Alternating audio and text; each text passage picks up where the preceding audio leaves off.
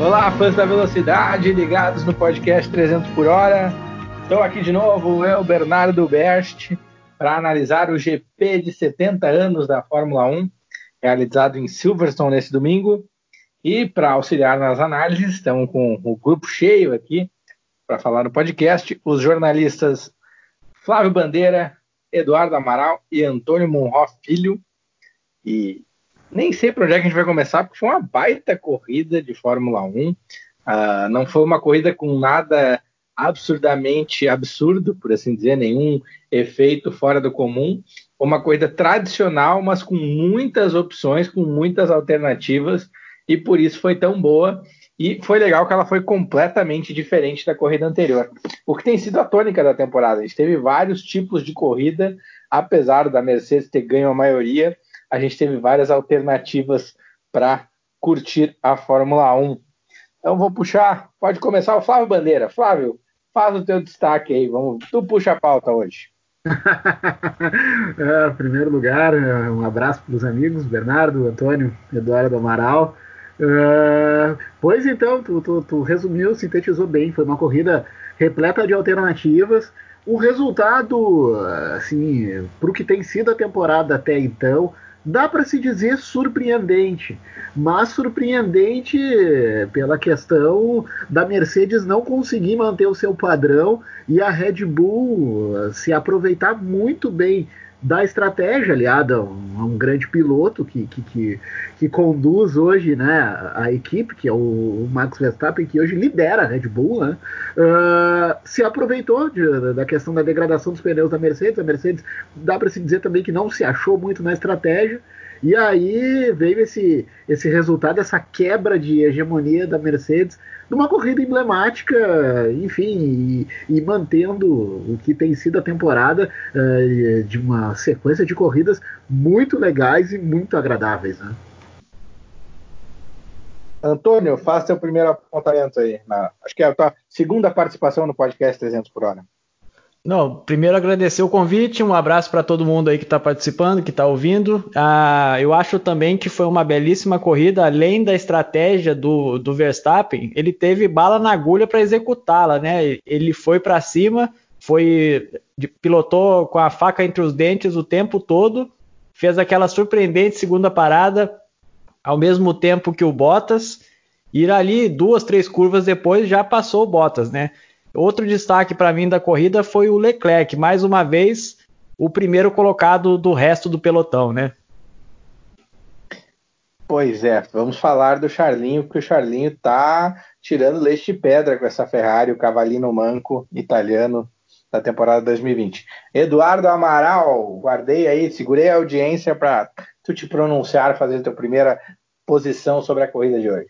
Olá, os colegas Flávio, Antônio também quem está nos ouvindo. Eu acho que o meu grande destaque, a gente pode falar da estratégia da Red Bull, que realmente foi melhor que a da Mercedes, uh, é, na minha avaliação histórica, a Mercedes não é uma boa estrategista, ela vai no arroz com feijão e pouquíssimas vezes consegue inovar, mas eu quero chamar a atenção para o destaque do Max Verstappen, de quem eu não sou fã, não sou torcedor, mas que hoje foi decisivo nesse resultado, porque se a gente lembrar, o segundo engenheiro do Verstappen, segundo a orientação da equipe, era para ele economizar pneu e não se aproximar das Mercedes. Foi quando ele disse: Não, eu vou pisar, vou pressionar, porque é a minha chance de ganhar essa corrida.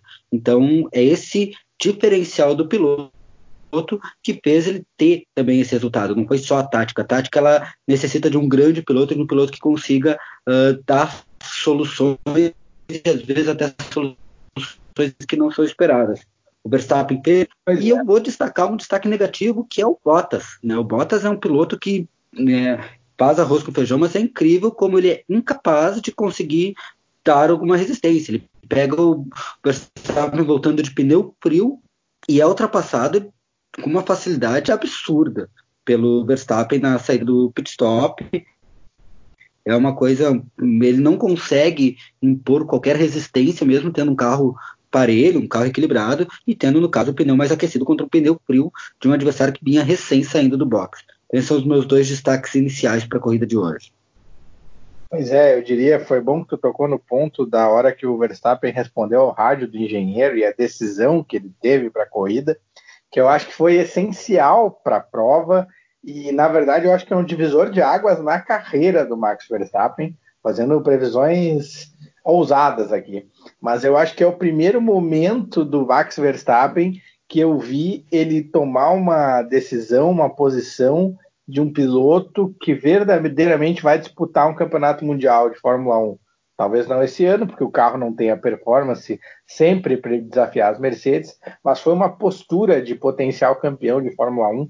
O engenheiro dá uma informação baseada na telemetria e dizer para ele que o pneu estava aquecendo demais podia prejudicar a estratégia, e ele sentindo ali na pista, dizer para o engenheiro: Não, peraí. E ele falou exatamente isso no rádio: Eu não vou ficar aqui dirigindo que nem uma vovó, e esperando o que vai acontecer, se essa é a primeira vez na temporada e talvez a única chance que a gente vai ter de atacar as Mercedes.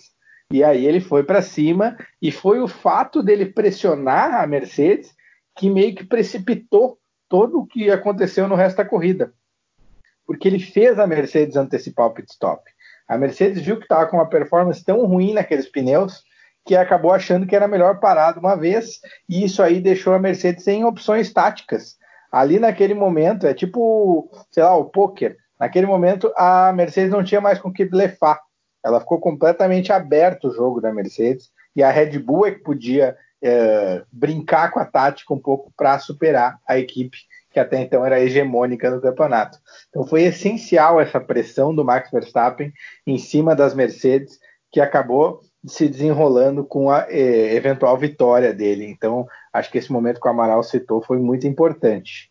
Uh, e acho, não sei se vocês concordam, acho que é um primeiro grande momento de campeão. O Max tem grandes performances, mas ele não tinha um momento simbólico de liderança, de tomar uma decisão por ele mesmo. Ou quer dizer, ele tem vários momentos que ele teve decisão por ele mesmo, mas foram decisões ruins, né? Essa foi uma decisão que deu certo. Bernardo, é que normalmente as decisões do Max elas eram tomadas mais na birra de garoto mimado do que de um piloto. Acho que essa é a diferença desse momento. É um piloto tomando uma decisão e assumindo para si uma responsabilidade. De certa forma, de certa forma, ele deixou de ser esse piloto mimado e passou a ser o piloto Max Verstappen de fato, né? Então acho que de repente é uma passagem, uma mudança de ciclo na carreira do, do Verstappen. E um detalhe sobre a tua fala, Bernardo, no final da corrida teve um take que mostraram o Toto Wolff com a cara totalmente desconcertada, né? O, o, o Max Verstappen e a Red Bull de fato deram um drible bonito na, na Mercedes hoje e foi uma belíssima corrida por isso. É, e só mostra, no caso, quão uh, o Verstappen amadureceu, né? Está ainda em processo de amadurecimento porque ele é muito jovem, mas o quanto esse processo uh, já está bem latente, né? Uh, até o Antônio pontuou muito bem, deixou de ser aquela, aquele garoto mimado que ia para o rádio só para chorar para o engenheiro, enfim, e resolveu, pelo menos passou, pelo menos para mim passou a impressão de que né, uh, a Red Bull tem de fato um líder, se é um cara que vai brigar por títulos agora, muito difícil, mas ali na frente, quem sabe, mas é um cara que sim, tem como trazer vitórias, como brigar por títulos posteriormente, não nesse momento atual, porque a gente sabe que é um momento da Mercedes, mas hoje se viu que ali tem piloto e confirma o que uma coisa que eu já digo há muito tempo, que o Max ele tem, ele é um piloto com potencial de futuro campeão. Se vai ser ou não, isso é outra história, isso não vem ao caso agora. Mas hoje a atuação dele, a postura dele, deu mostras de que sim, ali tem um, um, um campeão em potencial, podemos dizer assim. Pois é, eu acho que foi um momento muito importante. E, na verdade, falando da corrida, foi muito bacana a Fórmula 1 nessa, nessa, nessa etapa comemorativa, 70 anos da categoria ter uma corrida tão legal. Foi tudo que precisava, né? Uma corrida para mostrar o que tem de melhor na Fórmula 1. num circuito icônico, histórico, e não só pela estratégia de pitch, mas teve todos os ingredientes. Teve ultrapassagem na pista, o Verstappen brigando com o Hamilton, o Verstappen brigando com o Bottas, o Hamilton brigando com o Bottas, e luta dentro da própria equipe. Teve no meio do pelotão muitas alternativas também, muita gente errando estratégia, gente acertando estratégia. E teve bastante ultrapassagem. Eu até queria dizer, essa eu vou jogar no colo do Eduardo Amaral. Uh, o, acho que metade dessas ultrapassagens foi, ficaram a cargo do Alex Albon, que largou lá atrás de Red Bull, e principalmente na Copse, que é aquela curva de alta à direita que tem no começo da, da pista, ele fez umas quatro ultrapassagens bem simbólicas ali na Copse em alta velocidade, o Alex Albon. Então, ele é um piloto muito combativo, mas ele precisa começar a acertar a volta rápida dele, né, Amaral? É, mas era justamente onde eu ia chegar. O álbum ele tem se destacado esse ano por boas corridas de recuperação. O problema é que se ele não aprender a dar uma volta, uma boa volta rápida, ele vai ter que ficar sempre se recuperando. Dá show, são corridas bonitas. Eu, eu realmente eu gosto desse piloto, acho que ele é um bom piloto. Uh, acho que ele não é essa, esse horror que se desenha dele na Red Bull, se coloca ele como um piloto muito, de nível muito baixo. Às vezes eu vejo alguns comentários, especialmente em rede social, da pressão que o álbum sofre e tudo. Eu acho uma pressão desmedida. Ele dentro da pista ele tem um ritmo de corrida muito bom. Uh, uh, como eu já falei, eu acho que eu comentei isso em, na, no, no, último podcast ou no último três que se o álbum tivesse na Racing Point, a prova que pode tinha os pilotos não conseguem render na corrida, o álbum se dá, consegue ter um ritmo de corrida e mais, ele consegue andar no meio do pelotão. Ele não tem no meio do pelotão, que não é algo tão simples para pilotos, para muitos pilotos, a gente vê o Vettel que se atrapalha todo no meio do pelotão. Então, eu acho que o álbum vem se destacando pelas corridas de recuperação. O problema dele é que ele tem que ajustar o treino. O treino dele está muito ruim, ele fica baixo no treino, uh, e a partir do momento que ele ajustar no treino, eu acho que ele pode ser um fator bem importante, bem interessante para Fórmula 1, porque é um que é muito uh, que tem um carro capaz de ir à frente, de disputar posições e se, se largar na frente. Ele vai ter condições completas, totais, de brigar ali por um quarto, por um pódio, até, e de repente até tirar uma vaga do Bottas, que é um piloto que tem se mostrado muito abaixo do, de outros pilotos. Eu acho que o Bottas desprezível, mas não é um piloto para o nível que Hamilton, Verstappen ou mesmo outros pilotos de equipes grandes e médias têm a oferecer. Pois é, tá. Eu acho que tá ruim para ele porque o Verstappen tá muito bem, né? O Verstappen tá deixando ele numa sombra complicada. Uh, pode falar Verstappen o que você tem, tem, tem quatro anos de equipe, né? Flávio, fala o que tu queria falar. É, não, é só para completar o que o, que o Amaral falou, uh, a questão do álbum. Uh, de fato, ele tem se notabilizado por não uh, fazer o sábado muito bem, não se qualificar bem no sábado, né? E aí tu não pode ser sempre o piloto que vai fazer todo domingo corrida de recuperação é complicado, porque nem todo domingo tu vai conseguir te recuperar, né? É só ver, por exemplo, na semana passada o horror que foi, diferente de, uh, desse último domingo. Uh, então, isso é uma coisa que o álbum precisa muito ajustar. Uh, ele pode muito bem fazer a corrida de recuperação, sair de lá do fim do, do, do, pelotão e vir costurando todo mundo, mas tem dias que não vai dar certo. E isso compromete, compromete o campeonato, compromete o planejamento, enfim, bastante coisa, mas principalmente a carreira do próprio álbum bom, né? Uh, ainda mais vendo como ainda mais vendo o Verstappen vencer e ele lá atrás batalhando e não chegando nem perto de pódio.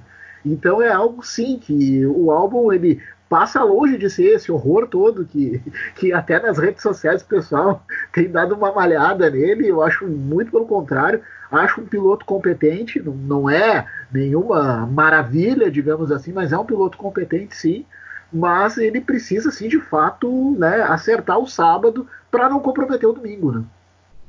Fora que quando ele termina de fazer essa recuperação, quando ele chega no quinto lugar, o resto da galera já está 30 segundos na frente, né? Quando ele termina de, de resolver a confusão lá atrás, ele já está muito longe para fazer qualquer outra coisa, a não ser que venha um safety car Salvador, que foi o que aconteceu na Áustria, principalmente na primeira etapa.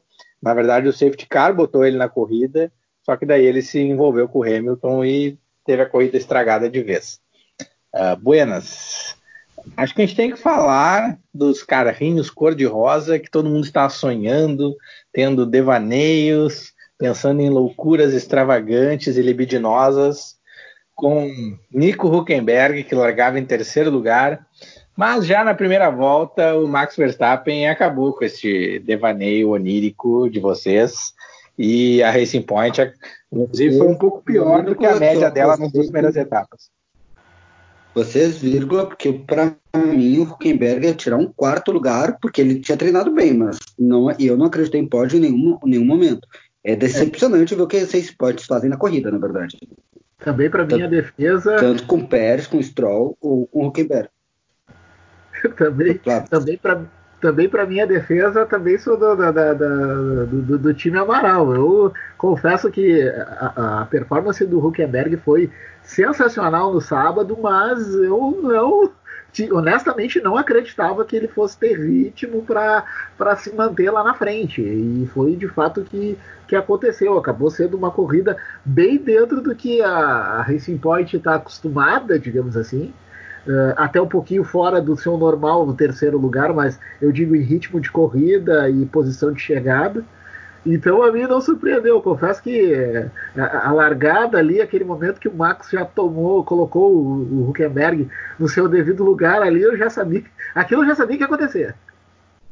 É, eu, eu, tinha, eu tinha feito um comentário no Guaíba 300 por hora, né, que iria rolar lágrimas de emoção, eh, inclusive de pessoas da Renault, em homenagem ao primeiro pódio do, do Huckenberg, mas na, como o, o Flávio falou, é, a, ali na primeira curva já, deu, já deixou claro que o sonho do pódio já, já ia cair por, por terra abaixo, né?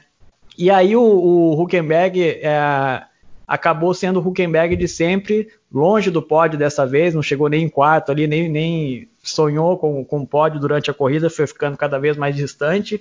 Mas eu fui um dos que é, é, imaginou ver o Huckenberg no pódio dessa icônica corrida de hoje, né? Pois é. Na verdade, vamos defender um pouco o Huckenberg. Eu tô, tipo, tô fazendo gracinha aqui, botando para baixo, mas eu acho que foi uma baita performance do Huckenberg.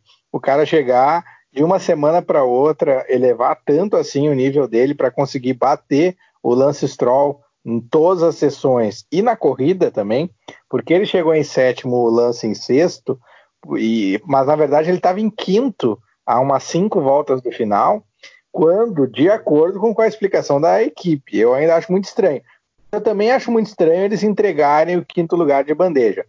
De qualquer forma, às cinco voltas do fim, o Nico relatou que ele estava com extrema vibração nos pneus traseiros, que ele quase não conseguia mais dirigir o carro.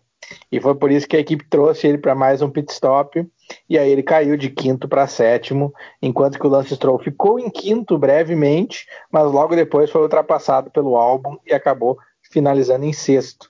Então ele acabou perdendo duas posições por causa desse pit stop. E eu acho que se não tivesse esse problema da vibração, entre aspas, o que quer que fosse, ele poderia ter chegado em quinto, que seria uma baita performance, e teria superado o Stroll, e meio que bota em contexto o nível de qualidade do Stroll, um piloto chegar assim de paraquedas e conseguir, no segundo final de semana, já se impor frente a ele. Mas essa vibração, será que não se chama papai Stroll, que é que pelinho fique na frente? É, é, esse é o primeiro ponto. Segundo ponto, eu concordo que o Huckenberg até foi muito bem. O que me decepciona é a Racing Point em si. A gente não vê ela ter um ritmo nem próximo do que ela apresenta nos treinos. Embora está lançada, ela faz equilíbrio com a Mercedes para na corrida ela andar três segundos atrás da Red Bull. Né, da primeira volta, se duvidar. Eu estou exagerando um pouco, mas é um pouco isso, entendeu? O ritmo de corrida da Racing Point é bem ruim. E o, o Huckenberg pesa dele. Eu acho que foi muito bem, parabéns uh, essa vibração chamada pai, Stroll, pai, o seu companheiro do filho do dono, eu sei que ela pesa, realmente vibra bastante pneus, assim, é complicado tu conseguir administrar esse tipo de, de problema no carro. Amaral não tem nem um pouco de cinismo nessa declaração. Mas, não, mas, é... eu, mas, eu acho também que, o, que o, rolou uma politicagem ali, clara, né? Nessa vibração aí misteriosa, mas é, me lembrou até o hoje sim, hoje sim, hoje não, mas, claro, na versão rosa da Fórmula 1, mas o, o, eu acho que, que rolou sim, porque se o Huckenberg chega na frente, consegue melhores posições, inclusive, ia ficar uma pressão muito grande, como a gente falou no programa do Guaiba 300 por hora, que colocaria uma pressão gigantesca, né? Já que o Vettel é um possível nome da equipe para o ano que vem, o, o, o Pérez está ali, o Stroll, então assim, e mais um quarto nome chegando que seria o, o Nick Huckenberg, né? Então, acho que o papai Stroll foi lá e chacoalha esses pneus aí, manda ele vir pro box. Pois ah. é, falando em, falando em pressão, meio que tá esvaziando essa pressão, né? Eu acho que a galera uh, tá, na verdade, uh, além dos contratos, esperar como é que os contratos vão se desenvolver, eu acho que o Lawrence Stroll tá esperando ver o que, que o Vettel faz, porque tá esvaziando essa pressão do Vettel. Uh, a gente tem que falar. Eu, eu, eu, tentei evitar falar sobre isso até agora, mas que corridinha chinfrim de Sebastian Vettel que mais um momento simbólico nessa derrocada do piloto da Ferrari, que tudo bem que o carro não é lá essas coisas, mas a gente vê o Charles Leclerc lá entrando com facilidade no Q3 e finalizando em quarto, e o Vettel nesse horror, rodando na primeira curva sozinho, sem bater em ninguém, sem ninguém fechar ele, simplesmente perdendo o controle do carro, se perdendo na baba mesmo. O que eu, confesso, eu pelo menos, eu fico muito triste, assim, porque eu confesso que eu gosto muito do Vettel, eu sempre digo. É assim, um grande que... ser humano. Não, e, e, um bom piloto. Ninguém tem quatro títulos de graça. Caiu quatro títulos no colo dele, ele é tetracampeão, né? Então é, é uma, é, é uma pena, assim, sabe? É, é o típico da situação constrangedora para Ferrari, constrangedora para o Vettel e que é aquela história assim do casamento que acabou e aí eles não sabem, é, não, não tem aquela negociação de cada um pro seu lado, enfim, até muito engraçado, eu tenho é, eu tenho uma, uma, turma de amigos que a gente joga Fórmula 1 online, enfim, e aí a gente tem o chat, a gente conversa muito enquanto a gente joga, porque é galhofa, enfim, a gente conversou sobre essa questão do Vettel e, e até em um determinado momento, a gente comentando, enfim, para mim, claro que não é tão simples assim. Seria o caso de sentarem, conversarem, cada um para o seu lado. É uma temporada que já, ela já é por si só uma temporada típica. É uma temporada a toque de caixa. Então a Ferrari poderia muito bem chegar, eh, conversar com o Vettel e, ó, cara, assim, ó, segue a tua vida, a gente rescinde aqui, a gente dá tanto, uh, vai viver a tua vida, a gente coloca outro no lugar, porque fazer pior do que o Vettel está fazendo, uh, eu acho que outro no lugar dele não faria. Então é, é, uma situação muito constrangedora. Claro, é o que eu acabei de falar, não é uma situação simples, não é pura e simplesmente dar uma canetada e mandar o Vettel para casa. Tem dinheiro envolvido, tem um contrato, enfim. Mas é o, o da situação que, se existisse bom senso, eu acho que cada um poderia muito bem uh, aproveitar essa segunda-feira, sentar, conversar, cada um para o seu lado. A Ferrari segue a vida dela, o Vettel vai ver o que vai fazer da vida para o ano que vem, porque eu, eu disse, assim, é, é triste ver um cara como o Vettel, quatro vezes campeão do mundo, um bom piloto, uh, numa situação dessas, assim. Eu, eu acho uma pena. Pois é, e acho que é simbólico também que teve o rádio da semana passada do Binotto tentando consolar ele pela corrida ruim e ele não respondendo simplesmente.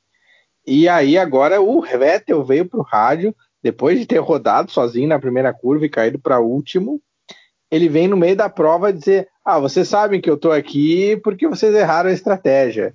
Eu vou continuar, mas eu, vocês sabem que erraram. Tipo, sim, tu vai continuar porque teu trabalho, né? Tu é contratado para tentar levar esse carro o mais para frente possível. E aí ele publicamente no rádio dá essa corneteada na equipe depois do que ele fez no começo da prova.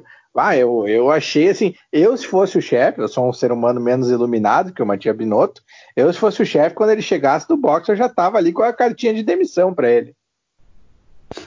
É, eu, eu, eu, é o que eu falei da situação constrangedora, né? É, é, é, é, o típico do episódio totalmente desnecessário que, de fato, sim, é, Bernardo, não é nem questão de ser iluminado, é, é o tipo da situação, sim, para mandar o cara embora, porque, poxa, Mas...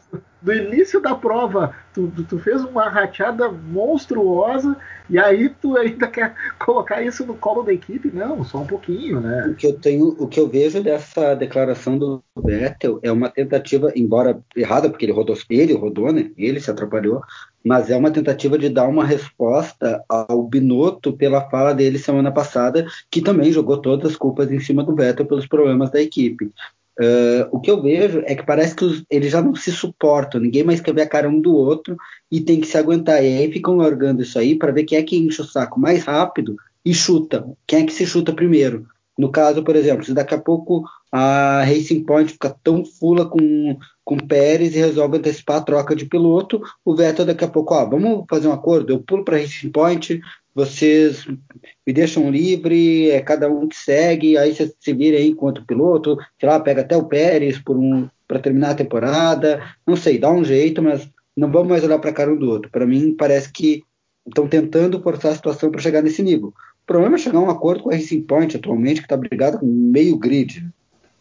É, eu, eu acho também assim que o, que o Vettel, eu sou fã do Vettel, gosto bastante dele, assim, ninguém consegue quatro títulos à toa, tem que ter um talento, mas realmente alguma coisa muito estranha está acontecendo com o Vettel.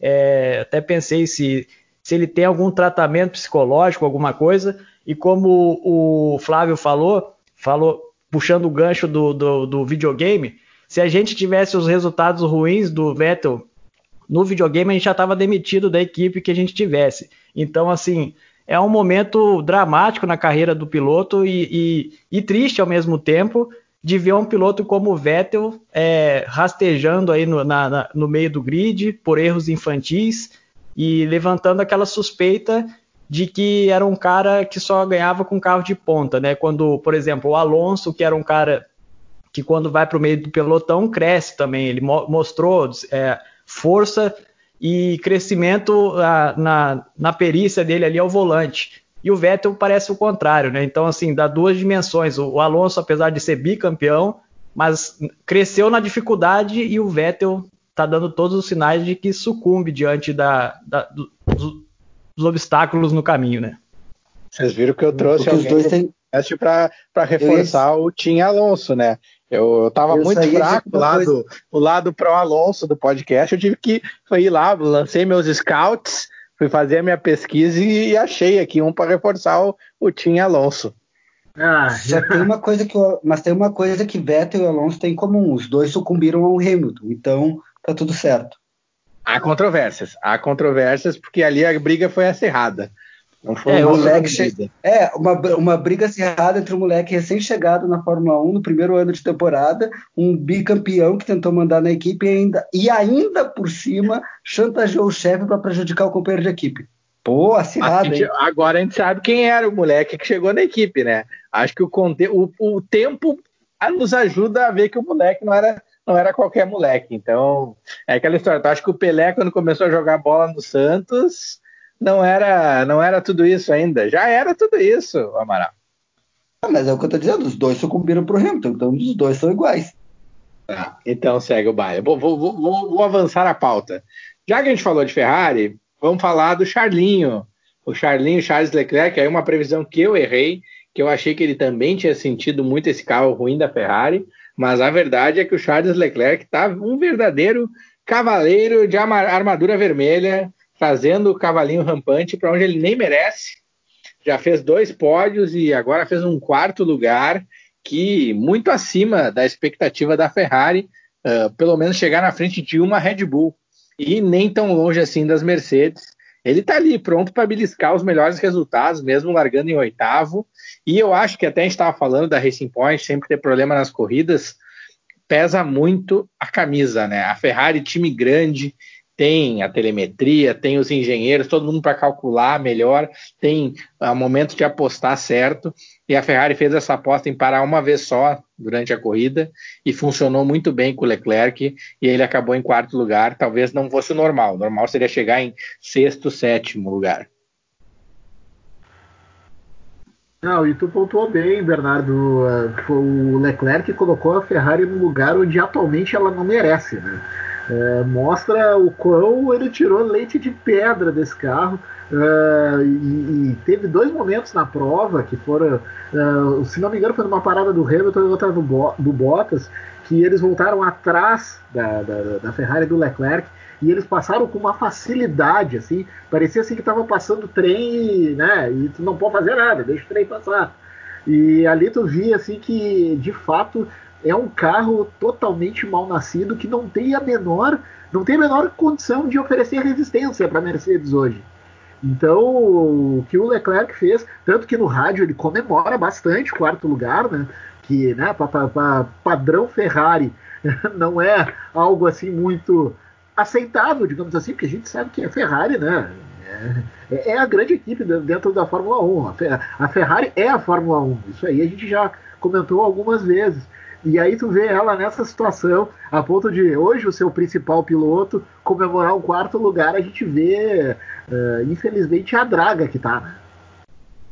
É, eu vou fazer só um comentário que a, que a assim, eu, eu acompanho a Fórmula 1 há bastante tempo Aí veio o domínio da Mercedes, me cansou um pouquinho, me afastei. E a, a, a chegada do Leclerc à Fórmula 1 e a ascensão dele para a Ferrari foram alguns dos pontos que me fizeram voltar a acompanhar a Fórmula 1 mais de perto. Então, assim, assumo aqui que sou um grande fã do, do Leclerc, acho que ele está carregando a Ferrari nas costas, fazendo até uma, uma dose de, de, milagre ali com alguns resultados que a Ferrari teoricamente não mereceria, mas o, o, o Leclerc está ganhando cancha para também ser um nome possível de futuro campeão mundial, como a gente falou do Max Verstappen também, né? Então, assim, eu acho que o, o, o Leclerc é o futuro, não só da Ferrari, mas da categoria, assim, é um piloto que vem a, a, a chegada dele na Fórmula 1 me lembrou muito, assim, a, a época que o Schumacher chegou,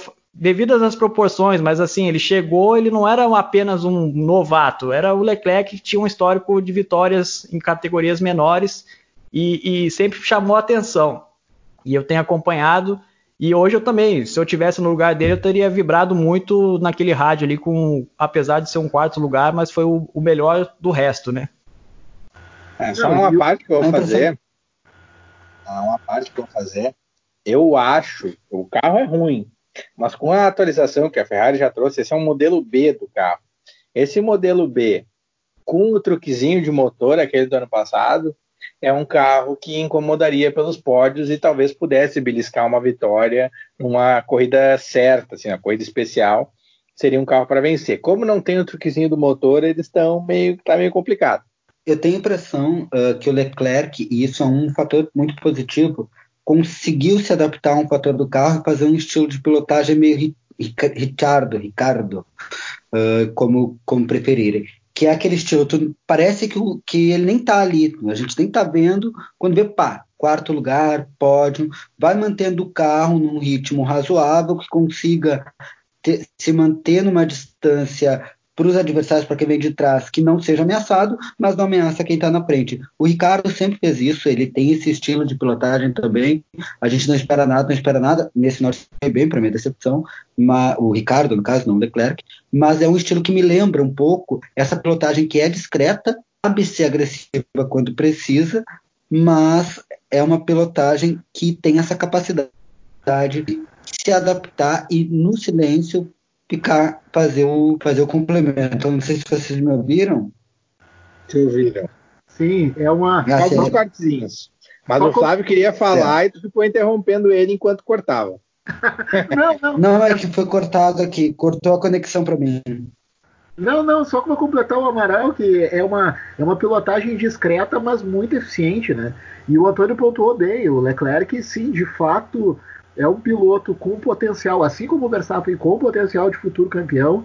A Ferrari aposta nele e, e, ele vai ter a responsabilidade de no ano que vem liderar a equipe. Isso até eu já, já comentei algumas vezes. E, e pelas atuações, até principalmente a, a desse último domingo, uh, dá para se dizer que agora ele está, uh, digamos assim, incorporando esse espírito.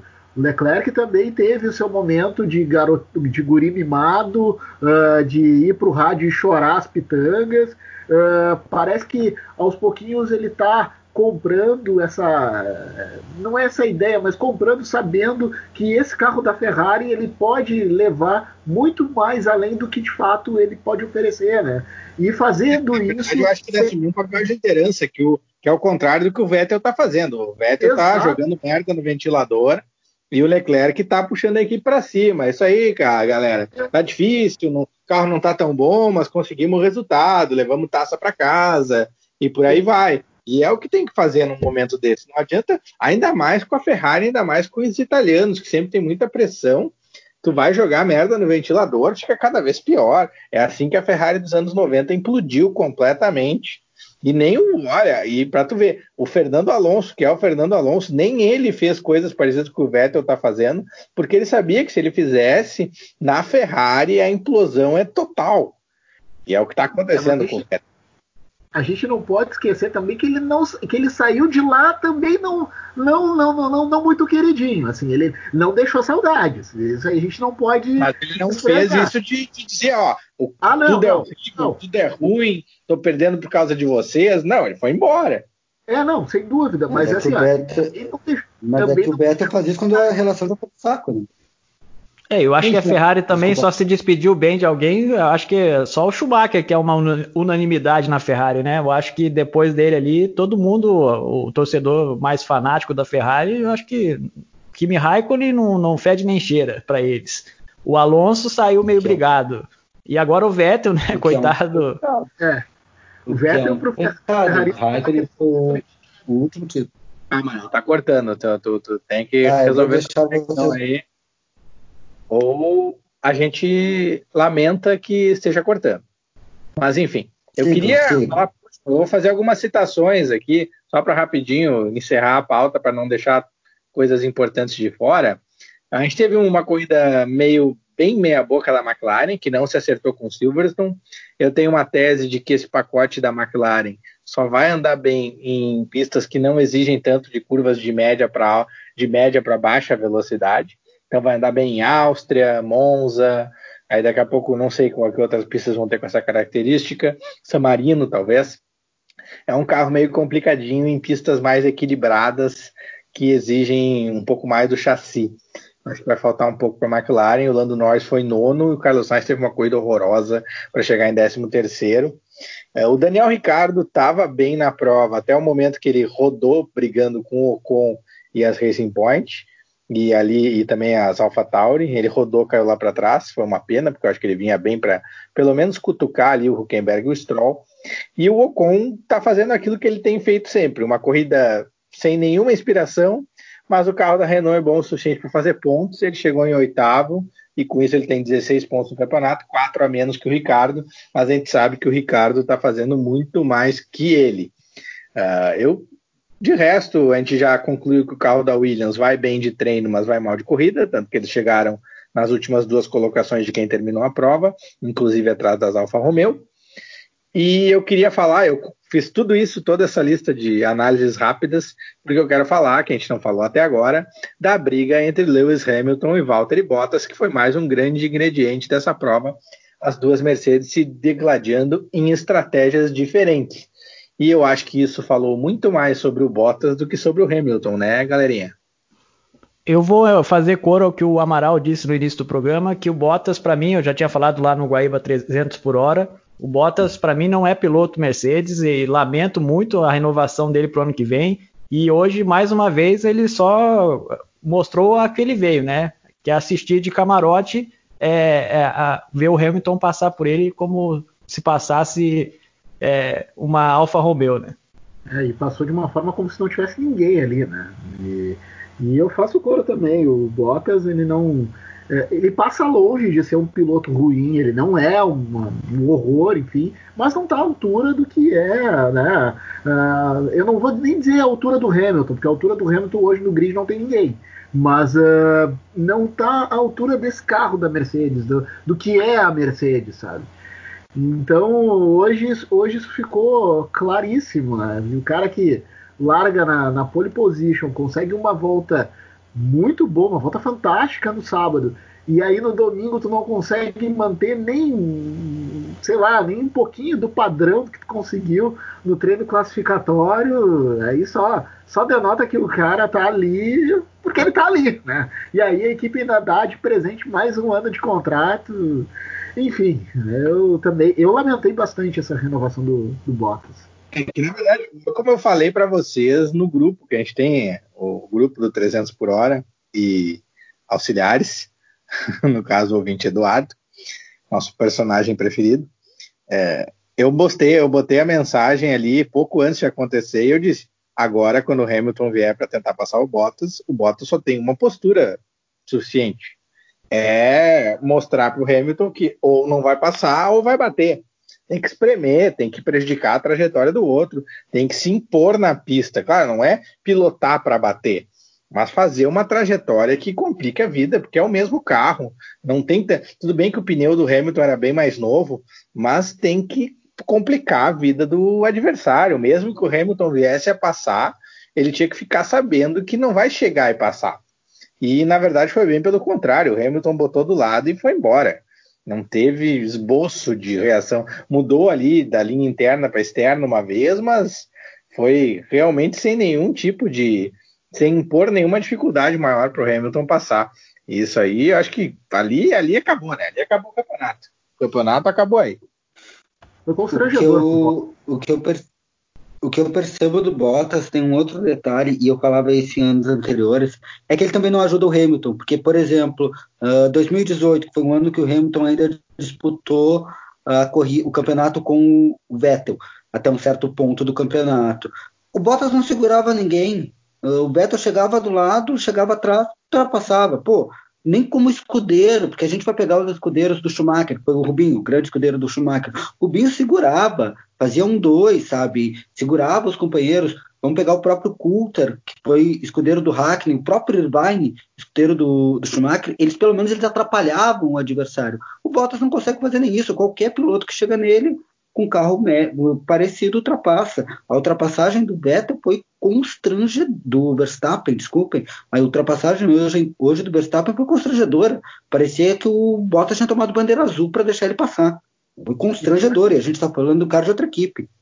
E tem mais um detalhe, desculpa te, te cortar, Amaral, que também, é, pelo menos a mim, não sei os amigos, me incomoda bastante é que o Bottas não é um piloto combativo, né? Ele é um piloto, de, entre aspas, muito passivo. Ele, ele quando ele tem a, a, a condição por exemplo, hoje ele poderia muito bem, sei lá como, se, se tinha ritmo ou não, isso aí não, não, pouco importa agora, mas ele poderia muito bem ter tentado de alguma forma ir para cima do Verstappen, sabe? É, ele não teria, por exemplo, o Hamilton, uh, digamos assim, na volta para, digamos assim, dividir as atenções da equipe. Ele poderia muito bem ter tido a iniciativa de ter ido para cima. Se ia chegar, se ia passar, isso é outra história. Mas ele tinha totais condições de pelo menos ter tido essa iniciativa. E não aconteceu. E tanto é que aconteceu o contrário. Quando o Hamilton chegou nele, ele sequer esboçou uma, uma reação, sequer esboçou uma resistência.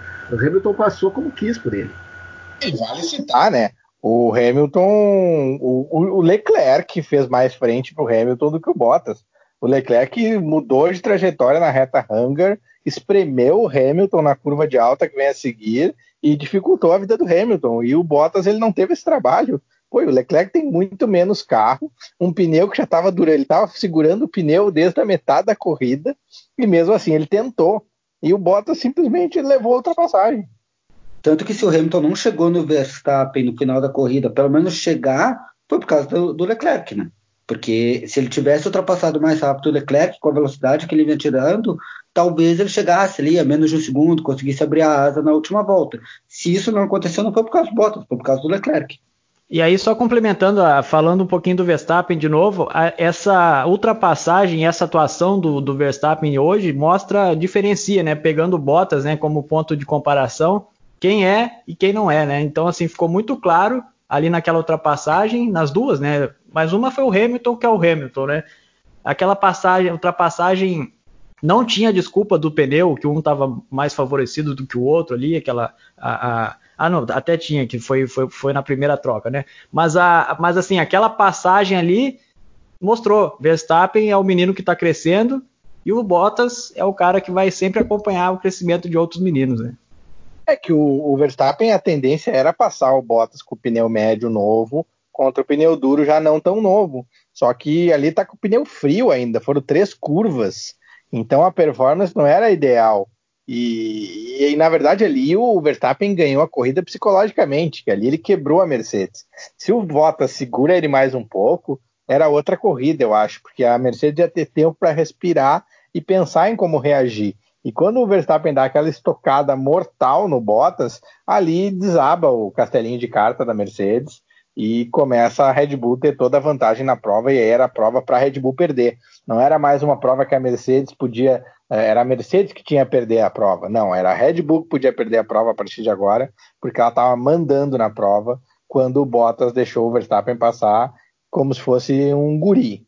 Então, uh, tem essa briga tripla em que acabou, né? A gente falou, do, eu queria falar mais do duelo Hamilton-Bottas, mas na verdade é uma briga tripla e com várias consequências para a corrida.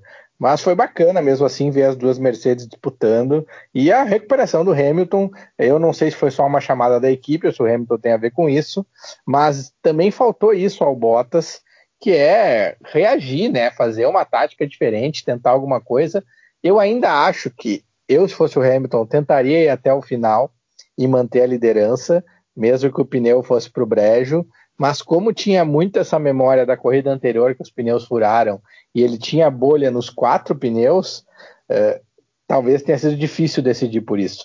Mas ele, por incrível que pareça, estava mantendo um ritmo razoável, apesar do pneu cheio de bolha, o Hamilton até ele decidir fazer a segunda parada. É, eu acho que ele mas, poderia ter tentado ganhar. Eu também imaginei isso no primeiro momento, mas quando eu vi que o, o Verstappen começava a tirar dois segundos por volta e tinha ainda 15 voltas, eu entendo a parada. Começou a se tirar, começou o carro do Verstappen, a Red Bull, a tirar muito por volta e acho que o Hamilton ficou. Eu não tenho como pressionar mais o pneu. Se eu brigar roda com roda, eu posso emperrar. Vou, vou apostar em parar e tentar recuperar isso na pista. Mas para mim o erro da Mercedes foi ter voltado de pneu duro ao invés de voltar de pneu médio. Faltavam 5, 6 voltas, por que não voltar de pneu médio que era mais rápido? Aí volta de pneu duro, isso que eu não consegui entender direito, embora o pneu duro até estava rendendo razoavelmente. Ele parou a 10 voltas do fim, talvez desse para usar o pneu médio, uh, mas não sei, se não quiseram arriscar, nisso eles foram protocolares, mas eu teria tentado ganhar. Eu dentro do cockpit, né? O Hamilton poderia ter tomado essa decisão.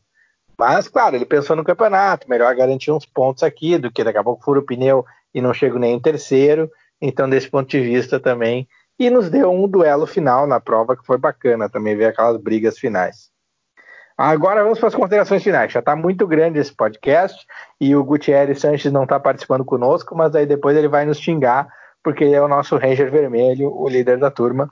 Então, a gente tem que manter o podcast em proporções razoáveis. Então, vamos para as considerações finais. Vamos começar pelo Antônio Murró. Agora, tu faz as considerações finais. Eu já, assim, eu, eu ando meio, como eu falei, eu, o domínio da, da, da, Mercedes me cansa um pouco. Uh, eu entendo que o Hamilton vai fazer, está fazendo história e vai firmar o nome como grande nome das estatísticas da Fórmula 1 mas aí eu vou gostar dele depois que ele virar estatística de fato. Mas assim, acompanhar esse domínio amplo é cansativo. Então, eu só pontuo a, a questão assim da clareza do futuro da Fórmula 1 em pilotos como Verstappen, como Leclerc, e a gente até pode falar sobre esse outro nome num outro podcast futuramente, que é o George Russell, que eu acho que também está tirando leite de pedra da Williams, principalmente nas voltas de qualificação. E aí na corrida, como tu pontuou também no programa, o, a, a Williams não tem rendimento, né? Mas são três nomes que me fazem acreditar numa Fórmula 1 competitiva e equilibrada para os próximos anos. Né?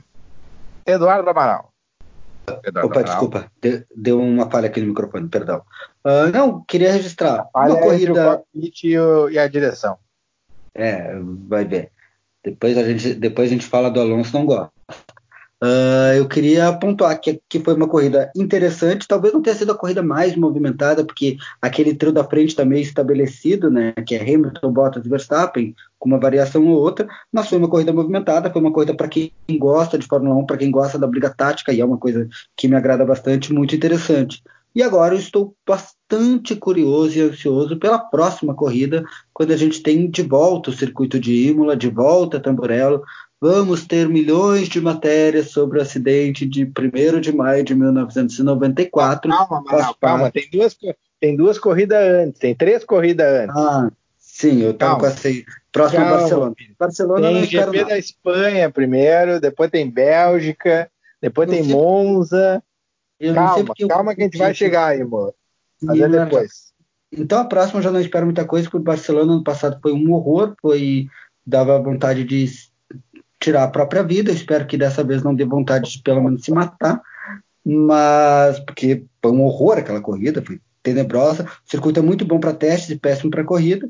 Uh, o título do Hamilton é questão de tempo, né? O título da Mercedes, eu acho que daqui a duas corridas já pode se confirmar, né? Extraoficialmente, o título do Hamilton é questão de tempo. O que a gente volta agora é a contagem regressiva para ver quando ele vai empatar nas vitórias e superar o Schumacher neste ano. Que isso vai acontecer esse ano, já não tem nenhuma dúvida. E o outro ponto é, eu espero uma, uma mexida maior ali no meio do, do pelotão, que a Renault dê uma melhoradinha, consiga dar uma incomodadinha, que uh, o álbum melhore o seu tempo de, de largada, o seu tempo de treino, e isso permita que ele saia mais na frente, possa dar uma incomodada. Esse é o que eu espero para esse ano.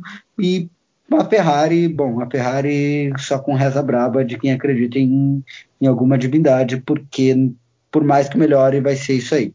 Vai ser espasmos de, de alguma solução de quarto, quinto lugar e não tem muito mais o que oferecer. Flávio Bandeira. Bom, uh, fechamos aí mais um final de semana de, de corrida. Também concordo com o Amaral que, óbvio, que não, não foi uma uma, uma, corrida assim, digamos assim, que, que esteja entre as grandes da, da, da, história da categoria, marcou um momento, né, os 70 anos da, da Fórmula 1, mas uh, na pista teve as suas alternâncias, enfim, uh, isso aí foi, foi interessante, mas longe de ser uma baita corrida, não, não, não, foi esse o caso.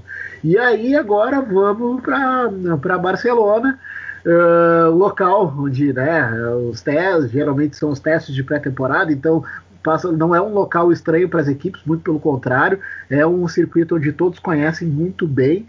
Então eu acredito que se não tiver um equilíbrio, e até porque tem sido muito difícil ter esse equilíbrio por conta da Mercedes, a superioridade dela, uh, acredito que daqui a pouquinho o pelotão, meio do pelotão, vai andar muito próximo. Acho que vai, a gente vai ter grandes disputas. Eu pelo menos vou uh, para o próximo final de semana com essa, com essa expectativa. E quanto à questão campeonato, é aquilo, é só esperar para ver em qual corrida uh, o Hamilton vai comemorar o ETA e, e aí vamos ver também qual corrida ele vai superar também o número de vitórias e seguindo assim os seus recordes, uh, até uh, um pouquinho diferente do, do, do Antônio, enfim, eu Uh, sempre bato nessa tecla. A gente está vendo a história ser escrita e, e não é sempre, não é todo dia que a gente tenha essa possibilidade de ter um gênio. Então eu, eu pelo menos procuro aproveitar o máximo e quero que ele ganhe todas e enfim, né? É isso. Vamos ver o que, que vai ser esse grande. É, eu é. Eu só só é... uma, uma brincadeira que eu queria fazer. A gente já podia começar a fazer o bolão de quem vai ser o vice-campeão, né? Boa, boa, podia. Fica no próximo podcast, a gente faz o bolão do vice-campeão. Uh, eu acho bacana que a gente está vendo o Hamilton com essa hegemonia, mas com corridas legais. A gente teve quatro corridas completamente diferentes uma das outras. E eu acho que isso também, acho que valoriza muito o produto Fórmula 1. Cinco corridas, na verdade, estava esquecendo da Hungria. Então a gente teve cinco corridas bem diferentes uma da outra e está tendo espetáculo em quase todas elas, pelo menos em alguma parte. E essa última foi uma corridaça. Então, independentemente da hegemonia da Mercedes, tá muito legal assistir Fórmula 1 em 2020, apesar de a gente ter esperado tanto também para começarem os trabalhos. Para a Espanha, eu acho que vai depender dos pneus. Eu espero que, na verdade, a Pirelli, se fosse esperta e a Fórmula 1, chegava e na Espanha trazia um pneu diferente do que estava projetado. entregava o pneu mais macio possível e vocês que se virem, porque daí sim ia dar aquela sacudida no grid. Mas vamos ver. Talvez seja uma corrida melhor do que a gente espera, que também foi, por exemplo, ninguém esperava que fosse tão boa essa corrida em Silverstone nesse domingo no GP de 70 anos e acabou sendo. Bom, gurizada, obrigado para vocês, obrigado aos ouvintes e a gente segue acelerando a 300 por hora. Um abraço.